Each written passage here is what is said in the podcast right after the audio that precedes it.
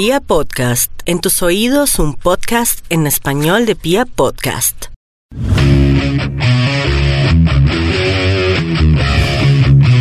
Hola, muy buenas noches a todos ustedes y a todos nuestros oyentes. Eh, sean ustedes bienvenidos hoy a una nueva emisión aquí en el Girófono eh, por Pia Podcast. Eh, en nuestra mesa de trabajo nos acompaña José Fernández, alias Perú. Perú, ¿cómo está? Hola David, ¿cómo estás?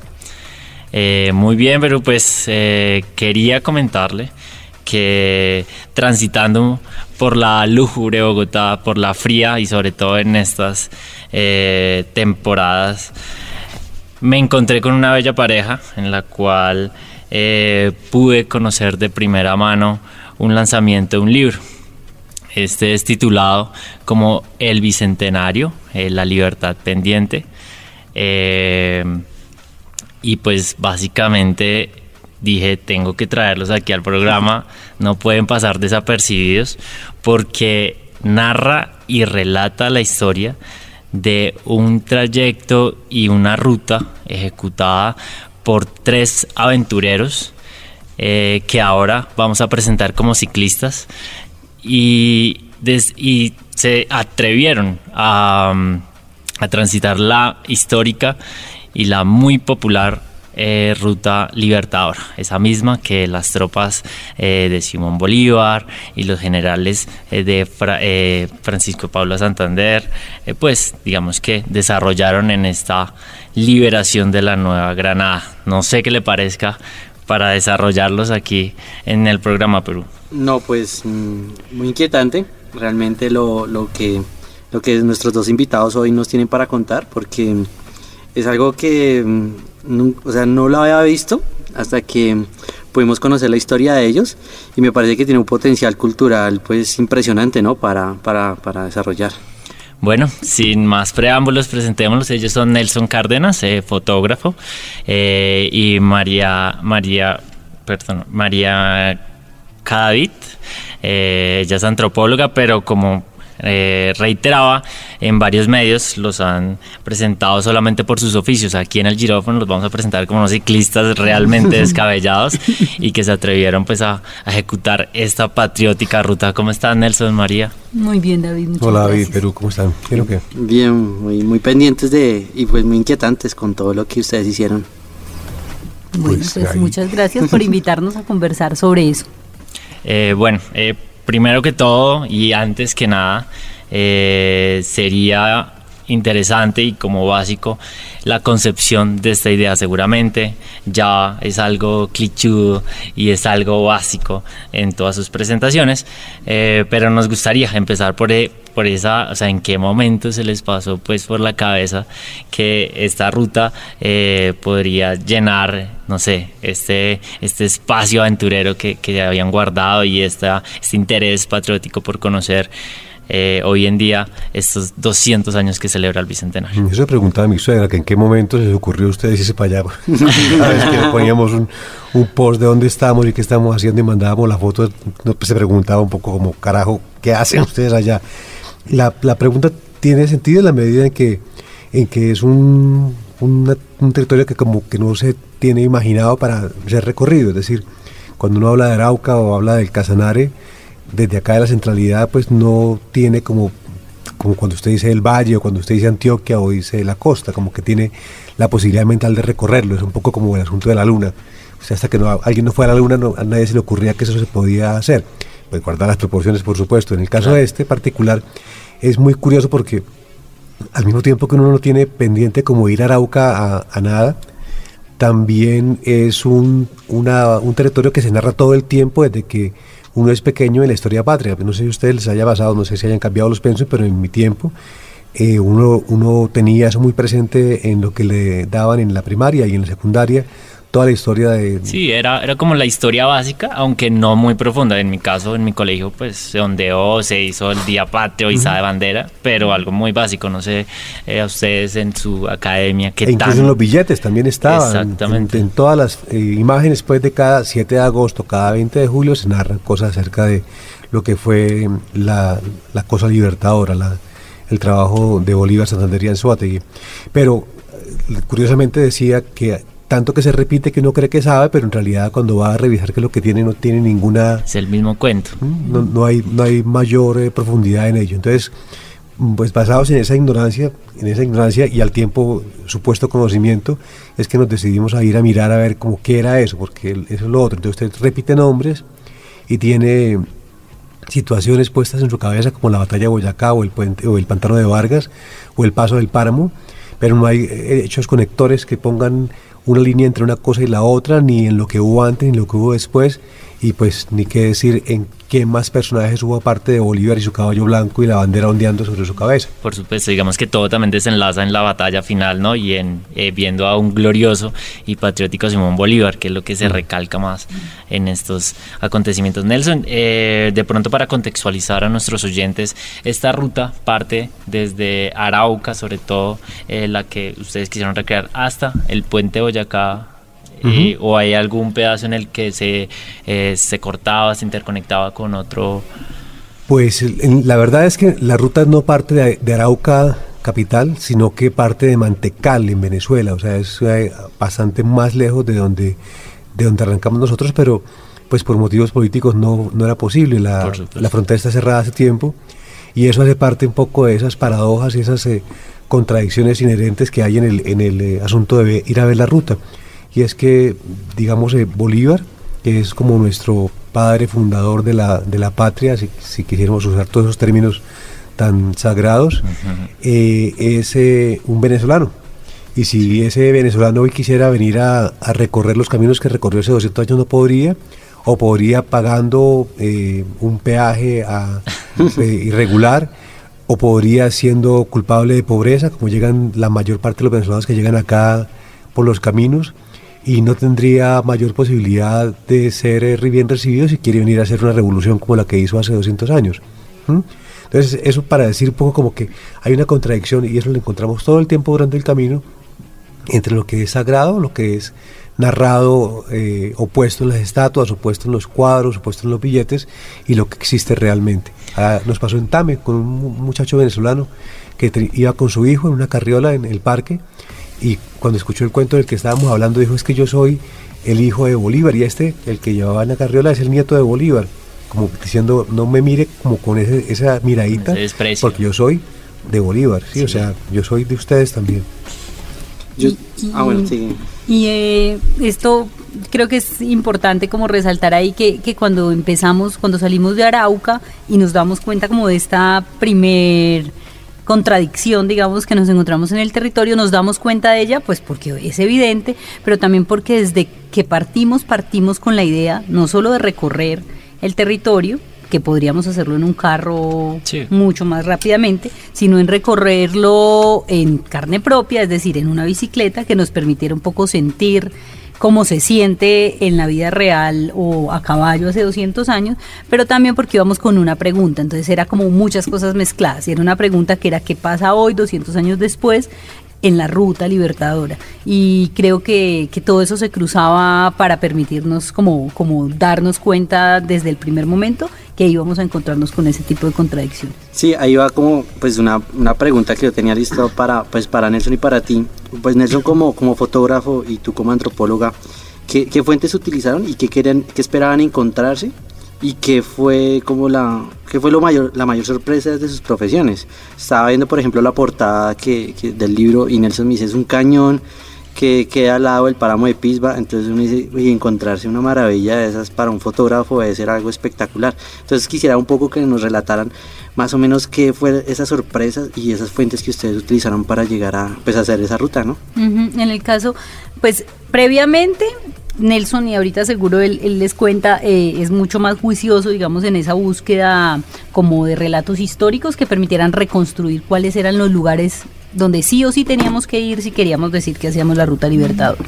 Y eso después se fue contrastando obviamente en el territorio con, lo, con la ruta que la gente nos indicaba, porque si algo teníamos claro, digamos, desde, partir, desde antes de partir, era que la gente era la que nos iba a indicar por dónde podíamos y cómo podíamos. Entonces como que eso es para nosotros un, un principio fundamental en, cualquier viaje, no solo en, este tipo de viajes, pero en estos en particular porque usted está más expuesto a cualquier riesgo físico, eh, del conflicto armado, cualquier tipo de riesgo. Entonces la gente era muy importante.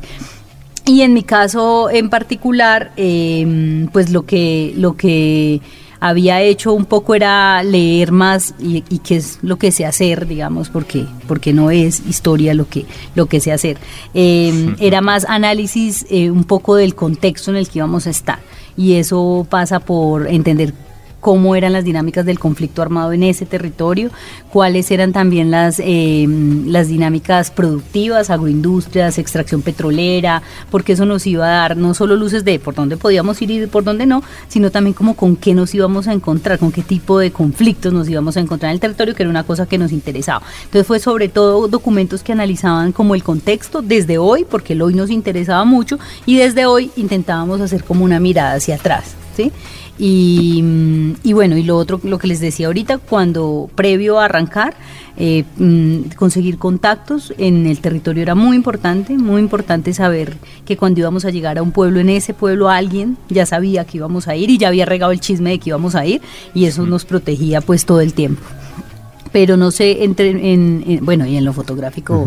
De lo histórico, pues, usamos libros, libros fuente que, que narran como con pormenores la, la ruta como tal, que te, dice, mira, por acá pasaron en tal día, en tal fecha, y, y, en internet se consigue mucho, porque yo tengo un libro que se llama Libro de las Guerras, esto, perdón, la historia de la guerra de Rafael Pardo, que es eh, muy pormenorizado en lo que en lo que eso toca y cuenta como con mucho detalle cada cosita que pasó, que también nos ayudaba a la hora de contrastar lo que nos pasaba, a hacer como paralelos, ¿no? Como por dónde pasaron, qué ocurrió allá que nos ocurre a nosotros y a veces encontramos cosas que se, que se parecían mucho. Y hay, y hay un libro también del Ministerio de Cultura que había hecho hace unos años un, un poco como ese, un, panorama obviamente muy, muy somero, pero, pero sí hablaba sobre esos lugares y, el y la altimetría, que era una cosa ah, que nos fue muy útil, que fue, nos decía un poco caminando a pie, esto cuánto se demora, en carro esto cuánto se demora y cuál es la altimetría con la que se va a encontrar y eso fue una maravilla eh, para ya en terreno, era nos permitía planear digamos con más seriedad Claro, igual uno, uno trata de meterle Google Maps a eso, pero pues igual el Google Maps dice cosas que eso no siempre es cierto y, que no tienen ningún sentido de realidad. Y me preguntaba usted también por lo fotográfico, y eso es una vaina que a uno como, como fotógrafo lo sorprende todo el tiempo y es cómo desconoce todo eso que tiene enfrente. Es decir, en el caso particular de Arauca y Casanare, para uno y para la gente que lo rodea, eh, Arauca está descrito en términos de conflicto, o sea, o usted es guerrillero o usted es militar para ir a Arauca, o en términos de petróleo, de extractivismo, o sea, usted se va allá a sacar petróleo, o tiene que ver algo con, el ganado, o sea, usted arrea ganado y espera ver eso, o sea, usted espera ver soldados, guerrilleros, eh, petróleo y vacas. Y vacas, sí, vacas o gente coleando vacas, pero es mucho más que eso, es una cosa así muy, muy eh, llena de color y muy llena de, de como de detalles, y eso que el llano es plano, es decir, es una redundancia, pero así es, es un lugar como sin mayor eh, referente, pero es hermosísimo, y hermosísimo no únicamente como de, contemplar el paisaje tan hermoso, sino que usted encuentra animales todo el tiempo, todo el tiempo a orilla de carretera,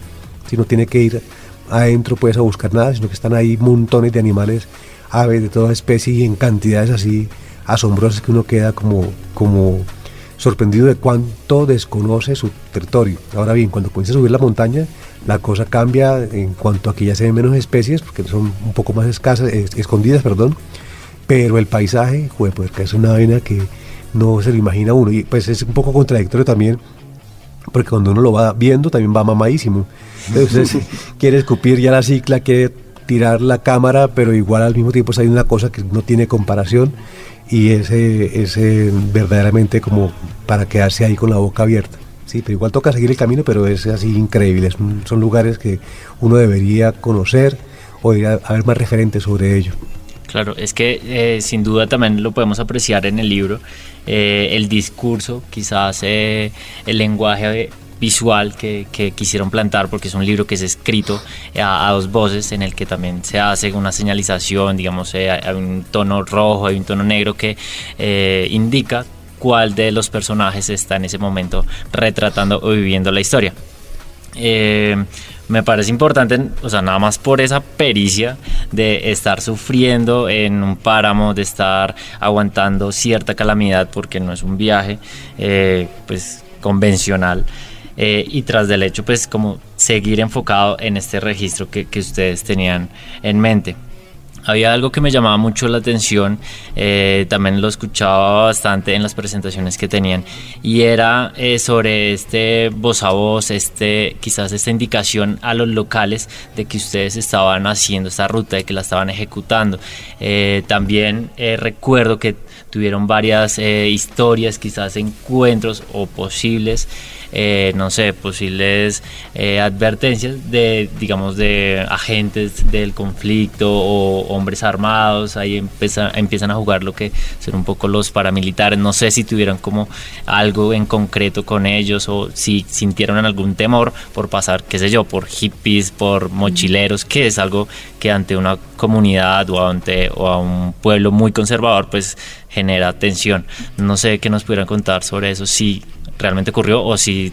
Pues cuando nosotros eh, decidimos arrancar el viaje, eh, lo habíamos pensado desde antes y no pudimos por asuntos logísticos de que había una pierna que no funcionaba bien, mis vacaciones no salían, entonces no pudo ser cuando lo planeamos. Y cuando decidimos hacerlo, nos, nos topamos, digamos, de primerazo con que se habían eh, roto los diálogos con el ELN, Gobierno Nacional y el ELN. El territorio de Arauca, gran parte del territorio de Arauca es un territorio que tiene presencia del ELN muy fuerte. Entonces eso sin duda para nosotros era, era obvio que iba a podía afectar de alguna manera nuestro viaje y que ponía incluso, incluso ponernos como en riesgo, en un riesgo mayor. Entonces, de, lo primero fue como decidir, bueno, en qué condiciones está, es posible transitar o no, y qué tanto nos exponemos, y eso fue a través de gente que sabíamos que conocía la zona o que vivía ahí, y que nos dijeron un poco como no hay lío, no han habido enfrentamientos, eh, pero hay que andar de día y hay que andar por la carretera principal. No se pueden salir de la carretera, al menos mientras transitas por Arauca. Ya cuando uno se mueve a Casanare y se mueve a Boyacá, pues cambia la dinámica. Pero en Arauca esa era como una indicación que nosotros seguimos muy respetuosamente. Cuando llegamos el primer día a Arauca, eh, hubo también indicaciones de las de las de la fuerza pública local y de la gente, de mm, como mucho, intenta, intentaban contenernos mucho de manténganse en el centro de la ciudad, no salgan, hay como zonas seguras y zonas que no son seguras. Entonces nosotros como ya les, les he dicho y como digo todo el tiempo, pues hacemos mucho caso, somos muy juiciosos en eso. Entonces, eh, y no solo, digamos, porque, no solo por ser juicioso nomás, sino porque la gente sabe. Si hay alguien que sabe cómo funciona el territorio de la gente que la habita. Entonces es como partir de reconocer la sabiduría local. Entonces no, éramos muy juiciosos, intentamos hacer eso. Eh, y en el trayecto, digamos, en esos trayectos iniciales de Arauca fue habían sobre todo retenes militares de la fuerza pública. Eh, Pero señores retenes, o sea, era una, una barricada sobre la carretera con eh, saco de arena, o sea, un búnker ahí metido en la carretera que obligaba a que el carro tiene que parar, hacer la vuelta así despacio sea, no es como que... Si no es el militar del dedito que lo saluda, ¿no? Es un militar, es un retén mucho más agreste, digamos, con su presencia. ¿Y ustedes como ciclistas, digamos, eh, los dejaron transitar o les hicieron algún requisa así súper abrupta? No, nosotros nos, nos, encargábamos mucho de eso, de ir ah, contando. Entonces, cuando pasábamos, siempre saludábamos y decíamos que estábamos haciendo, bueno, no, es que estamos haciendo por aquí la ruta libertadora, pero también porque sabemos que el conflicto armado es, es, álgido, entonces también sabíamos que, que, mantenerse neutral y mostrarse neutral era muy importante, ya nos lo habían dicho también en algunas partes donde estábamos, y era porque cuando le preguntábamos a la gente, bueno, ¿y el conflicto, pues qué tanto los afecta, qué tan grave es? Eh, muchos también nos decían, pues a uno no lo toca si uno no se mete con ninguno de los dos. Entonces, ellos incluso nos contaban que, que, que la estrategia es no relacionarse con ninguno. Y eso pasaba porque cuando pasábamos por los retenes teníamos que ser muy cuidadosos también con qué tanto nos quedábamos en el retén conversando, eh, que no podía ser como que, que, sonara a que es que somos informantes por ahí en una bicicleta trayendo información. Y en eso, en eso yo creo que, que, que se requiere eso, como, y eso, eso es chévere porque genera un poco de empatía también con la gente que está ahí, como con la realidad de la gente, porque usted desde el centro puede creer que hay buenos y malos. ¿Sí? Que hay unos buenos y unos malos y que usted obvio está del lado de los buenos, sea el que sea que usted crea que es el bueno. Pero cuando usted va ahí, usted toma conciencia de que, de que la cosa es más compleja que buenos y malos y que a usted efectivamente le toca tener estrategias de sobrevivencia para para sobrevivir, digamos. Tal como ellos mismos, uno a veces se imagina las guerras un poco como que donde encuentra el enemigo eh, de frente se van a dar y no, usualmente lo que trata es como evitar darse porque pues nadie quiere ni dar ni, ni recibir, sí, esa clase de cosas. Entonces hay una cierta como status quo que, en el que se manejan las cosas, a veces se rompe, pero en general trata como de, mm. no, de no tocar y uno trata de moverse con pies de, de, suaves, muy, como pisando huevitos, para no tocar nada de eso. Solamente en Tame quizás no, no se tomaron una foto un señor. Antes, antes de Tame. Sí, como que nos vio como raro y ustedes para dónde van y, ah, sí, venga, tengo una foto, no sé qué. Mm. Pero fue muy tranquilo, o sea, no fue como quietos ahí, no, nada, fue muy tranquilo. Y, también había la indicación en un pedazo de Arauca que no podíamos salirnos de la carretera por las ah, minas, porque entonces los ríos, por ejemplo, que para nosotros en otros viajes había sido como, no, lo mejor de viajar en, bicicleta es que usted... Se mete el río. o sea, no hay 100 kilómetros, hay 6 ríos, esa era nuestra medida y eso era muy, pues para mí es muy, es una de las cosas que más me, anima a viajar en bicicleta, pues ahí no, ahí los ríos no, no nos podíamos meter a los ríos eh, y la gente pues así nos lo dijo y nosotros también. Eh, fuimos muy cuidadosos. Afortunadamente la, la fauna eh, eh, pues de la región se podía ver desde la carretera porque también salirse a buscar fauna pues pues no se puede porque todavía hay presencia de mina antipersonal eh, pues digamos eh, excepto que usted se mueva con gente de la región que saben por dónde un río también claro porque entonces hubo un momento llegando a Tame después de Betoyes que eso fue muy bonito y que también yo creo que uno desde aquí no se lo imagina y es que en, en la mayoría de lugares donde llegamos encontramos clubs de ciclistas grupos de ah, ciclistas que estaban de punta a punta encontramos gente que desde que incluso desde que salimos de Arauca con todo esto de no, la zona segura, la zona insegura, un grupo de ciclistas dijo, mañana tenemos ciclopaseo, vamos y los llevamos hasta, hasta un lugar seguro donde ya se puedan seguir solos y nos llevó un grupo muy grande, de unas 60 personas, 70. Sí, de todo tipo, pues, desde ah, eh, especialistas, pues, señores y señoras grandes, gorditos. Y así fue en muchos lugares. Y en Betoyes, que es un corregimiento eh, de Tame, también unos chicos, unos cinco o seis chicos que tienen un club de ciclismo, dijeron nosotros los llevamos hasta Tame, esperen, vamos y nos cambiamos, y con ellos sí pudimos salirnos de la carretera, cruzar río, claro, entonces eso, como, que, como que va uno tranquilo, ¿sí? Porque si uno se sale sin que nadie le diga por aquí se puede, uno va como con la sospecha de que algo le puede pasar. Sí, también uno puede confiar en cualquier persona, aunque siento que esta confianza de cierta manera se la manejaron muy tranquilamente y... Sí, sí, era eh, al contrario, yo siento que uno podía confiar en cualquier persona. Eh, de hecho, había una cierta extrañeza no tanto hacia quiénes éramos o de qué de parte de quién veníamos, sino de por qué estábamos yendo a su lugar, a ver el lugar, que es una cosa rara, como ustedes pudiendo ir a, cualquier parte, se vienen por acá estas lejanías como a ver qué, o sea, esto, es tan normalito, pero que para yo era normal, para una era cosa extraordinaria, una vaina así. Y eso era chévere con los jóvenes, sobre todo, pues que nos guiaban en las bicicletas, porque era como, mm, como descubrirse ellos. Eh, descubriendo también como la majestuosidad de su territorio y lo y lo y contándonos si este árbol es para qué y las vacas porque están aquí, como narrando su territorio también para nosotros. Claro, igual también es como romper todos todos estos imaginarios de que transitar, intentar viajar, así uno sea muy amateur o sea incluso eh, ya experimentado, pues no es tan fácil y no es tan sencillo como como no lo claro, Yo creo que es como de, de lado y lado, no es tan simple, no es imposible. Entonces eso es como se puede ir a la décima a las 8 de la noche, pues se puede, ¿sí? De poder se puede. Pero es mejor saber por dónde es que uno se mete y dónde no se mete. Si a mí me dice que alguien recién llegó, que no conoce Bogotá, yo no le diría que se meta allá solo. Pero si es alguien, si va con un local, si es alguien que ya lo ha hecho, que sabe por dónde es, pues se puede. Entonces yo creo que es muy similar a eso, como entender que los territorios, no solo el centro, no solo Bogotá, sino también estos territorios, pues son tienen toda esa paleta de colores, no son una sola cosa, no son ni una cosa ni la otra, no son solo guerra, no son solo extractivismo, que lo son también, pero son más que eso, son más complejos y yo creo que el ejercicio fotográfico pues es, muy bonito y a mí me gusta mucho eso de, las fotografías de Nelson en el libro y en, pues en general y es que hace como un elogio a lo cotidiano, más allá de... sí, es, muy criollo también. Claro, y es como, como es la vida cotidiana, cómo es vivir, cómo es tomar algo a las 5 de la tarde eh, eh, a orilla carretera en Arau. y, eso, y eso me parece que es muy crónico. Yo, tengo una pregunta en ese sentido, pues me sorprende mucho. Realmente estoy como todo lo que me dices de clubes de ciclistas, que uno no piensa que en Arauca hay un club de ciclistas, pero. Hay muchos. Es impresionante. Y van monte adentro, o sea, no es como la vuelta alrededor de Arauca. No es el ciclopaseo. Van por la llanura, se meten hacia la. ¿Cómo se llama? Los. Eh, ¿Caracoles? ¿Caracol?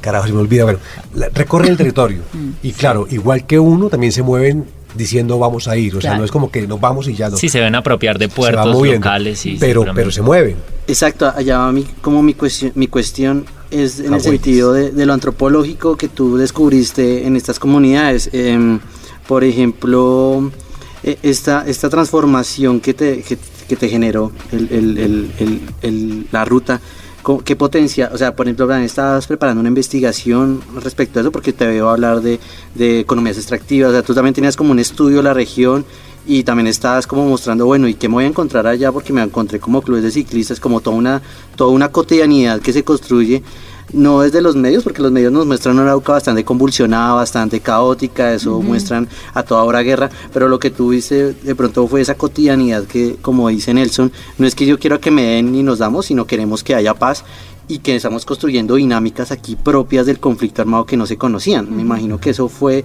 tú te encontraste cosas así, narrativas diferentes a las que tú conocías sobre claro, el Estado. Claro, claro, porque yo no conocía Arauca y esto también pues, entonces fue como un descubrimiento para mí. Yo, yo tengo, digamos, me interesa mucho, un interés muy profundo como por esa relación centro-periferia del país y como esas formas... Eh, de esas instituciones comunitarias o oficiales, digamos, estatales, eh, a través de las cuales la gente resuelve la vida, porque en, ahí en gran parte del territorio colombiano, en el periférico, eso que uno llama periférico, es un territorio donde pues la presencia del Estado es para esas dos cosas que hemos hablado, pero, pero no, no va más allá. Pero eso no quiere decir que no haya nada más, la gente resuelve. Y resuelve a través de instituciones comunitarias, a través de normas comunitarias, hace acuerdos de cómo se cuida el río, porque puede que allá no esté la CAR juiciosa haciendo la tarea, no, no está, pero la gente sabe que hay que cuidar el río, entonces hace acuerdos de cómo hacerlo. Y eso me interesa mucho en general en el país, entonces iba como con un conocimiento, digamos, muy superficial, pero como en ese sentido, y hay amigos del alma que sí eh, tienen como trabajos muy rigurosos ahí, entonces con ellos habíamos conversado también antes. Entonces, claro, cuando yo llego allá, obviamente también, y por todo, o sea, por, por el ojo antropológico, digamos, también, claro, me encuentro con un, con un montón de, con unas mujeres organizadas, unas organizaciones de mujeres eh, en el Casanare y en los Llanos que yo no me esperaba. Y con una junta de esa, de esa organización a través de la, del relato bicentenario, sí. que es muy interesante porque uno creería que, que lo bicentenario o lo patriótico se refiere únicamente a esa narración histórica pegada ahí al libro y no, ellas han, han logrado traer del libro cosas que les, la están poniendo en su vida diaria y en su cuestión de género. Pero, pero antes de, digamos, de, pasar ahí, lo que quería decir es que más allá de la mirada antropológica, que sí, claro, se transforma también el imaginario, temas como las, la cacería de indígenas que habían en los llanos, que yo también, digamos, me tocó llegar a leer con juicio porque no lo entendía. Cacería de indígenas se refiere a cazar indígenas. Hasta sí, en el siglo XIX. hasta, hasta, los 70 80 se hacían cacerías de, indígenas en, en, los llanos. Entonces, todo esto, claro, eso me me hacía reflexionar y me cambiaba claramente la percepción, pero creo que hay una cosa que incluso yo creo que no, no había pasado antes cuando iba a campo, porque cuando uno va a campo tiene ciertas, como antropóloga, tiene ciertas cosas resueltas que son duras, pero que la gente le ayuda a uno resolver y lo tratan de todas formas como la doctora, así uno no sea doctor, pero la gente con uno es muy condescendiente y muy amoroso y lo hace así. Y creo que este viaje lo que hacía era que usted estaba, o sea, el usted ir en bicicleta lo estaba sufriendo el triple. Le estaba todo la carretera sin intervenir, o sea, la carretera destapada, la falta de agua, eh, la falta de comida, digamos que se pueda comprar disponible, todo eso que, parece tan, ay sí, obvio, es que la gente le toca muy duro cuando usted lo vive en carne propia, cuando no hay agua para cargar la maletica del agua de, para las seis horas que faltan, cuando la carretera es intransitable y hay que cargar la bicicleta, eso es lo que verdaderamente le cambia a uno la existencia. Entonces creo que es como el cruce de esa, de sí, de esa mirada como académica, pero sobre todo de, de lo que le pasa a uno pues como por la piel, que creo que es lo que hacen estas mujeres, ahí sí para retomar lo que dice Nelson, que lo que hacen estas mujeres de que nos, nos encontramos, digamos, eso ya estaba ya, los ignorantes éramos nosotros, pero nos encontramos en este territorio, es que son unas mujeres muy organizadas en torno a asuntos productivos, de género, em, eh, de salud sexual y reproductiva, mujeres muy organizadas valiéndose para eso de, de estudiar con mucho juicio mujeres de que habían hecho parte de toda la gesta libertadora como mártires, como financiadoras, eh, como espías, como sargentos, vestidos de hombre para poder ser sargentos. Entonces ellas, ellas habían venido, vienen siendo muy juiciosas en, en entender cómo, cuál es el rol como mujeres que ha tenido la mujer casanareña, la mujer poreña, la mujer eh, araucana en la historia de, de, la liberación del país. Y eso cómo les sirve a ellas hoy para organizarse y empoderarse y cuál es su papel hoy en la sociedad. Entonces también es eso mismo, como sí la academia, sí la historia bonita enarbolada, pero eso cuando uno le pasa por la piel, pues cobra más sentido. María, y hablando un poco de ese empoderamiento, quizás de, de, esa fuerza eh, femenina, no sé si nos pudieras contar un poco cómo fue enfrentarse a toda esta clase de preguntas, de cuestiones, eh, de quizás señalamientos, el tú ir transitando en esta ruta con, con estos dos aventureros y ser mujer y sentir ese, ese, ese señalamiento, ese, ese quizás... Eh, no sé, eh, pues no sé, esa diferencia al, ser pues un género femenino, no sé sí, yo, cómo fue. Yo creo que, que eso siempre pues que es, es, muy evidente, para mí fue siempre ha sido muy evidente muchas cosas, pero ahí en el viaje en particular fue muy evidente que había una diferencia y que había una diferencia de, mm, yo creo que, que ya lo había dicho también en otro espacio, y es que yo entendí el primero, segundo día del viaje, yo ya tenía susto, obviamente el triple susto que tenían ellos seguro por hacer el viaje, ellos son mucho más aventureros, yo ya tenía mucho susto y lo sabía, pero un, quizá el, segundo día, cuando alguien en una institución educativa llegamos los tres en la bicicleta y el, un señor detrás de un escritorio me dice, ¿y la dama también viene pedaleando? y cuando me lo preguntó, viéndonos a los tres llegar, claro, a mí se me reafirmó y además entendí una cosa que ya había entendido, que venía entendiendo y era que, que yo tenía que probar que podía. Que para ellos era obvio que iban a llegar, o sea, nadie ponía eso en duda, era posible por lo menos, ¿sí? era, era posible. Para mí no. Y, yo tenía que probarle a la gente que me iba a pasar, a mi familia que me estaba, que me estaba siguiendo remotamente a, a mil kilómetros de distancia, pero también me tenía que probar a mí misma todo el tiempo que yo iba a poder. Y eso, y que si primero que iba a poder, eso fue una cosa muy importante. Pero también después cuando entendí que quizá iba a poder, tranquilizarme con la idea de que si no podía no pasaba nada, que, que lo estaba intentando y que ya no más está valiendo la pena intentarlo. Que dejar instalada en la cabeza de las niñas que salían en los colegios a, saludarnos, de las mujeres que nos alimentaban cada día y en, de mi mamá que estaba ya creyendo que cómo se le ocurre hacer esto y de mí misma que se puede intentarlo y que nos cuesta más seguro porque, porque nos han entrenado menos a lo largo de nuestra vida, no porque no, no porque biológicamente no estemos preparadas, sino porque claramente no nos han permitido entrenarnos porque nos toca jugar dentro de la casa y no en la cancha. Como con límites eh, mentales. entonces, porque la mujer como ha claro, la sociedad, ¿no? Claro, mm. porque, y, esas eran mis discusiones en pedaleando. Yo discutía con mi papá sin que él supiera, eh, pero discutía porque, porque nunca me dejó salir a jugar como dejaron a mis primos, porque me tocó aprender a montar bicicleta en un patio dando vueltas, cuando ellos aprendían a montar bicicleta en la montaña mundo totalmente configurado para hombres. Entonces, cuando íbamos los tres, yo decía, llevo 33 años de ventaja, de desventaja frente a estos hombres que pues que iban muy bien y yo iba obviamente mucho más afectada. Entonces, claro, eso se siente muy diferente y por eso tomamos la decisión de que el libro tiene que ir a dos tintas. Va en, en, negro y en rojo naranja, porque cuando empezamos a decir, bueno, relatemos esto que encontramos, intentemos responder esa pregunta con la que nos fuimos, nos encontramos que los dos habíamos visto cosas similares, sí, pero desde perspectivas diferentes, que eran dos miradas mirando un mismo objeto y que había que contar así como se veía desde cada lado y que ninguno de los dos lados era necesariamente mejor o peor, pero eran dos lados. Y yo sí quería que la gente cuando leyera el libro entendiera cómo era que a mí me había pasado eso por la piel. Y, creo y yo no podía ponerme en el lugar de explicar lo que ella sentía. Sí, porque como que, ¿cómo, voy a ser la voz yo de ella?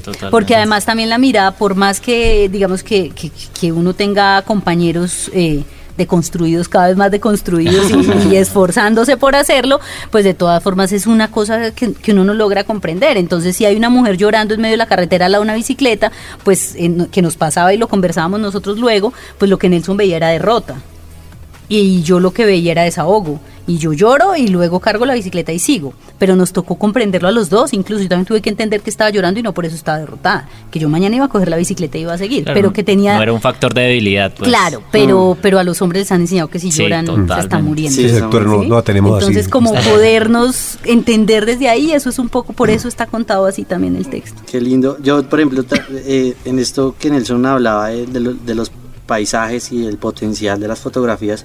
Por ejemplo, también me gustaría saber qué potencial tiene una ruta como estas en lo, cultural, porque por ejemplo, eh, no sé, no sé investigativamente tú qué tenías en mente cuando hiciste las fotografías o qué interés tenías más allá, pero por ejemplo, estos, estos paisajes o esto podría ser una ruta como por ejemplo, no sé, como en España es el Camino de Santiago o algunas rutas en Europa que son como ese interés cultural donde donde hay caravanas, pues ustedes, bueno, ustedes me dicen lo de los clubes ciclísticas, ciclísticos, pero aquí, aquí desde, desde, desde el centro, como lo dice María, se organizan como caravanas para hacer este, esta, esta experiencia y pues mostrar otro tipo de, país. Sí, o sea, el territorio como tal y la, la misma secuencia de, de lugares pegados a, a, lo libertador tiene todo el potencial para hacer lo que usted quiera, ¿sí? En lo turístico, digo yo. Pero tenemos la obligación pues por un lado, de entender que a eso le falta un montón, es decir, eh, en cuanto a la construcción de, como infraestructura o de, espacios para que eso suceda realmente. Pero hay un, hay un punto muy particular con el cuento del turismo y es que uh, últimamente he escuchado yo la, la, frase de que el turismo es el nuevo petróleo y bien puede serlo, no en, la no en el sentido positivo, sino en el sentido negativo que pueda ser una industria que llegue a arrasar y a consumir esos lugares y a dejar nada ya más que basura y alguno que otro eh, venta de artesanías y pendejaditas pues para que lleve el turista, pero que no se integre al territorio. Y ese es un riesgo que no se debería correr, es decir, como que sí debería haber ese desarrollo porque es justo que usted como colombiano conozca buena parte de su territorio, pero más que ir a conocerlo como quien va a ver una postal, es que vaya a conocerlo como para que usted tenga empatía con lo que ocurre allá. Y para que su pasar por allá genere cambios, por ejemplo, en el mismo conflicto armado, por decir algo, yo pensaba en algún momento si cada uno de los bandos se da cuenta que el turista que vaya le puede permitir a él una mejor vida, en algún momento tiene que darse cuenta que a ambos les conviene y que pueden como dejar de matarse para poder hacer que esa otra economía funcione, ¿sí? Pero cuando esa, eso llegue a ocurrir, debemos tener muy presente de que el turismo no puede ser un turismo de, de selfies, un turismo de como parecido, como ir a Orlando, como ir a Cartagena, que la gente va a tomar la selfie en la cosa esta y llega, o como pasa en la Guajira, llegan los gringos a ver el cabo de la vela con un maletado pues de enlatados y de agua embotellada y lo que dejan es básicamente basura y ni siquiera se dan el trabajo de comprarle la comida a la persona que, vende allá la comida, ¿sí? Y hablar con el local para algo distinto de ven, me tomo una selfie y salgo de ahí.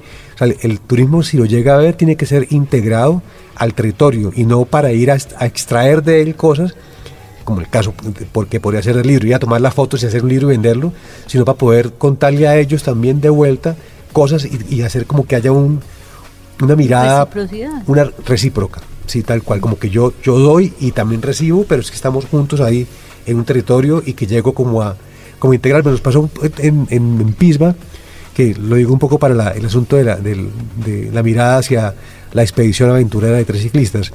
Y es que a nosotros los, amigos nos decían, es que ustedes son muy berracos, son héroes, no sé qué, y hacían comparaciones exageradas, eh, hiperbólicas, pues de lo que estábamos haciendo. Y sí, para uno era muy berraco, muy duro, y, y uno se sentía como triunfador del cuento, pero si alguno de, los tres hubiera querido salir de ahí, salía. Es decir, tenemos la posibilidad de dejar de sufrir ¿sí? lo que estábamos sufriendo, entre comillas, e irnos para la casa o devolvernos o tomar una caseosa y parar.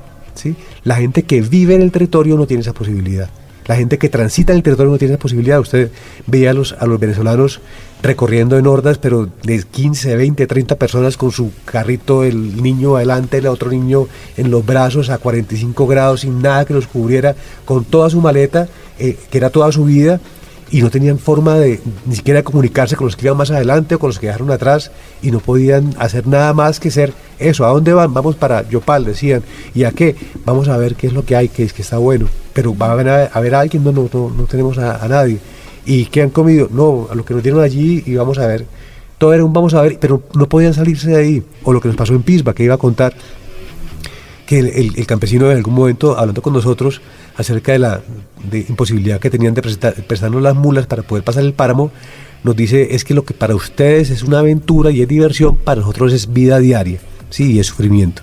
Y, es, es, un hecho innegable. Entonces sí, el turismo chévere y es necesario para apropiarse un poco de ese territorio que es tan hermoso, tan, tan vivo, pero tan doloroso, ¿sí? porque no es únicamente una postal y eso también es, eh, una cosa que debo resaltar y es que a la hora de uno ir a un territorio como esos tiene que ir informado, no tanto para alejarse del riesgo de que algo le pase a uno, sino para entender lo que tiene enfrente, porque no es simplemente un paisaje, ¿sí? que es hermoso, no, no se puede negar, es hermoso, sino que es, es todo, un, todo un entramado de cosas que ocurren en el lugar y que pasan por muchas partes, no únicamente por el turismo o por su el placer de uno de tomarse una foto o estar ahí siendo aventurero. Y yo creo que hay, qué pena para complementar, yo querría decir como que hay que entender que, que uno que si se va a hacer turismo tiene que ser concertado con la gente, es qué tipo de turismo, ¿no? puede ser también desde aquí como, uy, sí, vamos a hacer la ruta y, le llegamos allá a la gente con, con, la idea de que es que eso va a dar mucha plata porque va a vender mucha comida, eso por un lado,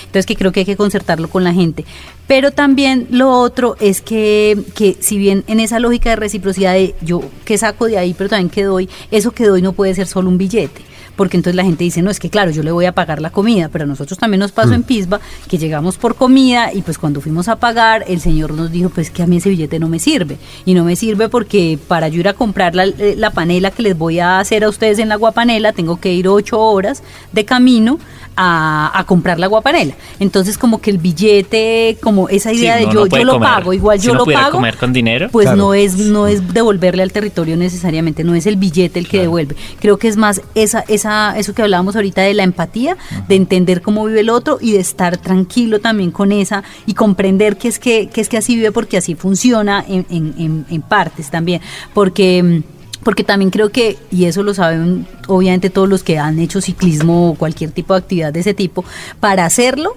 para usted llegar por primera vez a patios, tiene que sufrir. Y es aprende, y solo cuando usted aprende a vivir con el disconfort, logra hacer lo que quiere hacer. Entonces, este tipo de turismo, si es que así se le podría llamar, tiene que entender que no puede comer pizza todos los días y Coca-Cola. Mm. Que, si usted va al territorio a pedir pizza y Coca-Cola, seguro se lo van a dar en algún momento, porque si es tanta la, la demanda, pues va a llegar. Pero usted está rompiendo unas dinámicas culturales del territorio muy complejas. Entonces, también hay que llegar sabiendo que uno va a comer arroz con huevo y caldo de huevo y que es rico y que, y que de eso se trata también recorrer el territorio, de saber cómo sabe, cómo huele, porque si usted se va para el territorio esperando estar en, en, una calle en Nueva York, pues, pues está equivocado. Sí, digamos que este turismo, pues ahorita que, que lo nombramos, eh, es muy importante sobre todo en ese aspecto, ¿no? De, de no llegar y manosear estos sectores, estas localidades o estas comunidades, ¿no? Me parece muy importante. Eh, y bueno, como en toda carrera, siempre hay una, una etapa reina, una, un puerto de montaña que siempre deja ver eh, la fortaleza en los ciclistas y en el que saca lo mejor de ellos. Estoy hablando, o lo peor, estoy hablando del puerto de Tisba. De Pisba. Pisba, perdón. Eh, quisiera que nos contaran desde lo más sincero eh, cómo fue enfrentarse a ese puerto y cómo fue también el sufrimiento que ustedes acontecieron con las bicis, acampando, subiendo y haciendo quizás un ascenso absurdo, pero muy firmes en su posición. Pues el páramo de Pisba es, es el momento, como usted dice, pues culmen como del viaje. También en el libro, cuando uno lee el libro, siente que va subiendo, que va subiendo, y cuando después de que llega ya, ya eso descuelga y uno llega facilito al final. Pero esa llegada ya es bien difícil. Bonificación, pues, en la carrera. Es, es bien difícil y pues fue muy difícil en el territorio y fue muy difícil porque pues eh, para la gente es muy difícil también. Ahí en, el páramo nos encontramos con, obviamente, con ascensos, eh, con pendientes, por eso se llama La Libertad Pendiente el, libro, porque efectivamente eran muchas pendientes, eh, pero más allá de eso es como esas libertades que están todavía por, por conseguir en esos territorios y nos encontramos con unos con que el campesinado de, de todo el páramo de Pisba, Socha, Socotá, Pisba, está en, un conflicto muy serio con el gobierno nacional por la delimitación del páramo, porque hay muchos campesinos que viven ahí desde la misma época eh, libertadora, porque muchos de esos territorios eh, fueron repartidos como a próceres eh, del proceso de independentista y esos próceres pues fueron repartiendo a sus, a sus empleados y eso. Entonces muchos campesinos viven ahí hace muchos años y pues no están dispuestos a moverse tan fácil y, y, y la delimitación de páramos ha sido una cosa bien compleja, centralista, donde desde aquí decimos, no, de, tantos metros para arriba, pues ya eso es páramo. y, la gente, y la gente ya no puede vivir ahí. Entonces la gente dice, no, pero espere que yo vivo aquí hace mucho, como así que yo ya no puedo vivir en mi casa? Entonces eso ha generado unas dinámicas muy complejas eh, en las que la gente reconoce que hay que cuidar el páramo porque es un ecosistema estratégico, pero no está tan cómoda con decir que es que el, páramo solo tiene sentido sin ellos. Nosotros llegamos a, a, a Pisba en medio de ese, de ese conflicto y por eso es que ahora contaba Nelson, cuando llegamos nos dicen no, tenemos orden de la Junta, hay una orden de la Junta de Acción Comunal de que no se le pueden prestar eh, ni alquilar mulas a nadie que no sea de la región. Porque si el páramo, si quieren el páramo sin nosotros, pues vayan al páramo sin nosotros. Claro, es una forma de quizás de protesta. Claro, es una forma de protestar y demostrar como un poco vaya, mire cómo es el páramo sin nosotros. Entonces, cuando llegamos, pues claro, eso fue muy complejo para el equipo porque fue decir qué hacer, continuar, que era la idea que uno tiene así como heroica, hay que cruzar el páramo, o entender pues que esta es la dinámica territorial y que no hay que ir contra eso. Eso nunca, yo no podría decir hoy cuál es la mejor opción, yo estoy muy tranquila con la que yo tomé, pero nos puso ahí una atención y nos tocó, eh, intentamos finalmente cruzarlo sin la gente, eh, porque la gente pues no nos prohibió pasar, simplemente nos dijo no podemos prestar ayuda logística, ustedes verán si se meten allá sin nosotros, lo hicimos, eh, y pues claramente eso es muy difícil, cuando la gente diga que eso es muy difícil, eso siempre es muy difícil, entonces nos fuimos allá, lo que nosotros habíamos tenido días, el primer día fueron 120 kilómetros en un día, este día fueron 6 kilómetros después de unas 7 horas de, andar. Eh, y de, no, de arrastrarse prácticamente pues, de, barriga por esas lomas. No, y en terrenos totalmente destapados. Claro, entonces eran lugares donde la bicicleta ni siquiera rodaba. Y donde tampoco usted carga la bicicleta, no sé, 200 metros. Sí, un kilómetro era todo el tiempo, todo el y tiempo. cargada, no empujada. O sea, no, se diga montado, no. Tampoco es empujada, es cargada ella, loma arriba por unas pendientes que están llenas de agua, están lisas, está lloviendo. Esa vaina era una cosa muy absurda, eso que tratamos de hacer. Entonces nosotros pues lo que intentamos es, se suponía que este trayecto eran 12 horas de viaje, eh, en mula, ese era lo que teníamos presupuestado, pero entonces 32 kilómetros, eran 12 horas eh, a pie, en, las bicis llevan, las mulas llevando las bicicletas, nosotros a pie, y eso que fueron 12 horas, pues eh, claramente iban a ser 3, 4 veces lo que teníamos presupuestado, y entonces tuvimos que dormir en, el, en la mitad del páramo, ni siquiera en la mitad. Es, es creído decir que íbamos en la mitad. en un pedazo del páramo cualquiera, pues, tuvimos que dormir ahí, no íbamos preparados para acampar, no teníamos ni la comida suficiente, ni equipos, no teníamos una carpa, nada de eso, porque nosotros siempre nos quedamos eh, con la gente. Eh, nos tocó, pues sobre todo a Pablo, que es muy, es muy hábil en eso, entonces improvisó un cambuche, ahí pasamos la noche. Obviamente yo no sé a cuántos grados eh, no sé a, qué temperatura estábamos, pero, fue, fue, una cosa... temblaba y pasaba el temblor cuando uno comía, comía la ración que se iba, a comer el día siguiente. Al día siguiente, entonces empezó a ser todo pues muy oscuro el panorama. Yo que era la débil, la chiquita, pues claramente estaba débil, eh, pero cuando yo empecé a ver que los grandes y fuertes estaban temblando, yo dije me voy a morir aquí. O sea, si esta gente está al borde de la hipotermia, yo me voy a morir aquí. Y creo que esa fue mi alarma. Y ahí fue cuando aprendí que también a veces pues hay, que... hay que, hay que, que, hay una cosa que también yo creo que nosotras eh, podemos tener un poco más claro en la vida, es que cuidarse, resguardarse a veces es importante. Entonces ahí tenemos una posibilidad chiquita de que unos campesinos nos recojan, porque nos ven obviamente en las condiciones en las que estábamos y nos dicen como, métanse por allí, allá hay un, un rancho, métanse allá y mañana nosotros venimos por ustedes y los pasamos. Nunca encontramos el rancho porque eso que uno, eso, o sea, en la mitad del páramo, el neblinado, el, el señor sabe dónde queda, uno no sabe dónde queda. Nunca lo encontramos, dormimos donde pudimos, pero la idea era que al, y mi esperanza toda la noche, lo que me mantuvo viva, fue que yo dije, al otro día vienen por nosotros y vamos a cruzar. Y al otro día, pues claro, cuando ellos llegan a la vereda, les dicen la Junta tiene orden de que no, entonces ellos nos llaman y nos dicen no podemos subir por ustedes, eh, no, porque no podemos subir las mulas. Entonces ahí yo le digo, por lo menos suban por mí, que yo me devuelvo porque pues claramente, y, era lo que le decía al equipo, es irresponsable seguir si ya Pablo me estaba ayudando en unos trayectos a cargar la bicicleta. Entonces, si sigo, pues va a ser lo que van a ser tres días, van a ser seis conmigo a bordo. Yo ya estoy muy agotada y me van a hacer que cargar al final. Sin que no teníamos comida, no teníamos abrigo, entonces yo me devuelvo.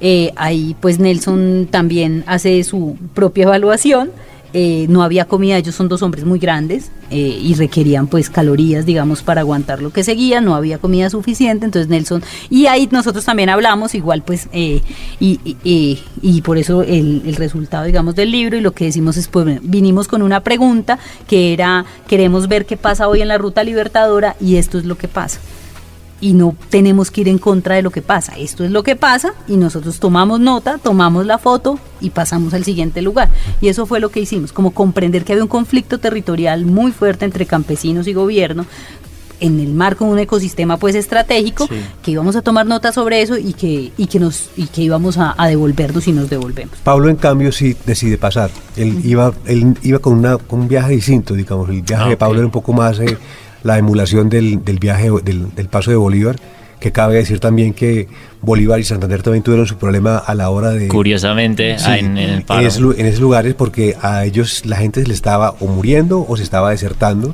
y pues no había ejército con qué pasar pues y Bolívar propone devolverse para hacerlo eh, con las tropas que están por el lado de norte de Santander, ¿sí?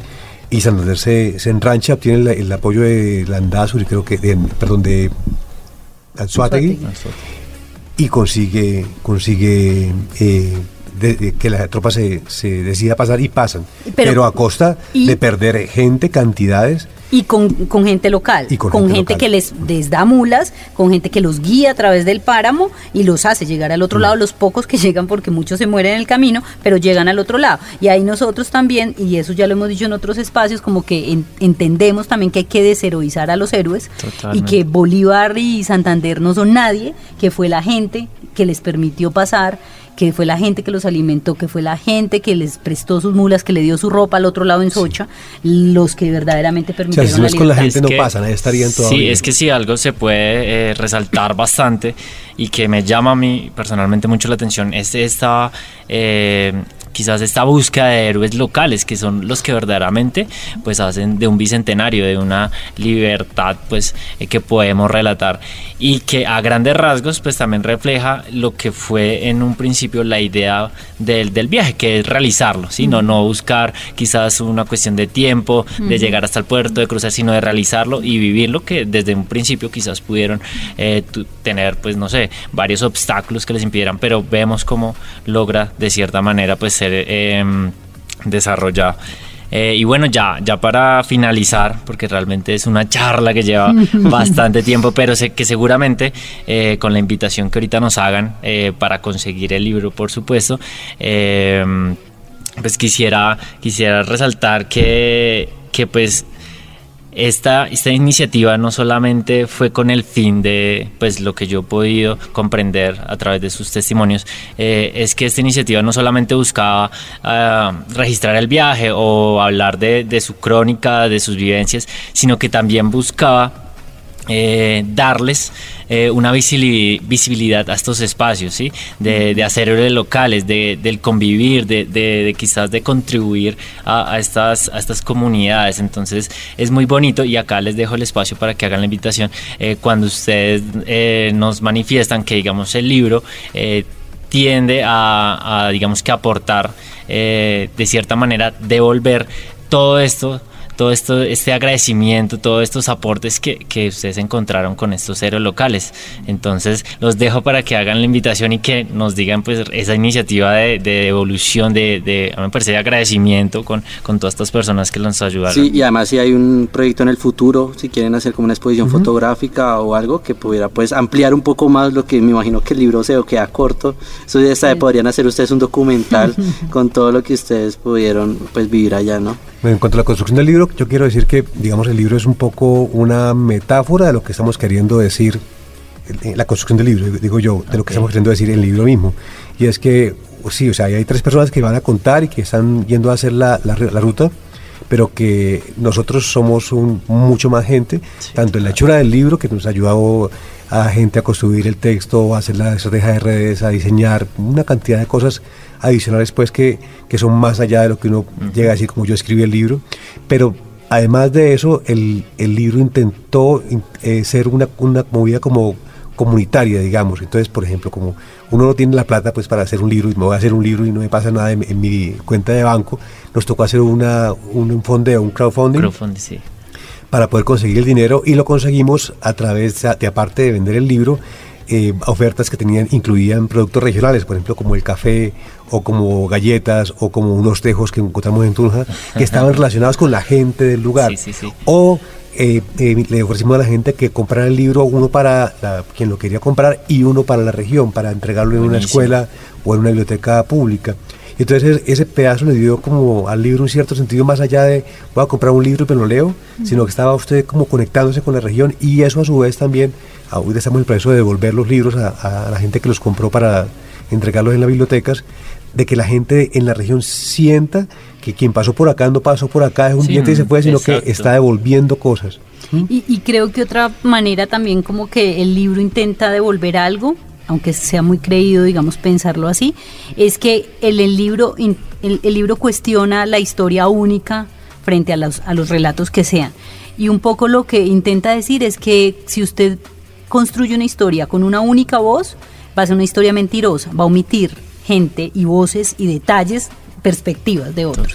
Y que la única manera de construir una historia de, de la, del proceso libertador, si quieren, pero también de, la, de, de este conflicto nuestro que, que estamos intentando cerrar, de esta historia nuestra reciente, es yendo a conversar con la gente que está allá en el territorio y que lo vive. Porque si usted va a enterarse de cuál, qué pasa con el conflicto del país, qué pasa con el problema económico del país, a través de lo que usted lee desde aquí, pues está siendo engañoso también. Entonces creo que una forma de volverlo es también diciendo, invitando a la gente a que vaya a verlo, ¿sí? A que vaya y escuche también a la gente. Es poniendo ahí en relatos muy chiquitos lo que la gente nos dijo, pero, pero es más allá de eso, porque no somos nosotros también. Pues, eso es una cosa importante. Sería creído decir que, que, que, tenemos ahí tal cual todas las voces múltiples del territorio, si es una invitación a que la gente vaya y lo... Pero esa invitación debe estar puesta en el hecho de que nosotros no somos ciclistas, es decir, mm, eh, María Joana y yo usamos la cicla para ir al, trabajo. Mm o en la ciclovía, pero no somos ciclistas de oficio. Pero sí, sí, ya aprendimos pues un poco como que hacer esa clase de travesías implican cosas como el dolor y en fin, ya lo tenemos en la cabeza, pero ese es todo nuestro nivel de ciclismo, o sea, no hacemos ningún tiempo, récord de nadie, eh, quien nos vaya a invitar a hacer la vuelta, no sé, a, cualquier parte en, tal tiempo. Sí, es una desilusión porque nosotros no somos ciclistas.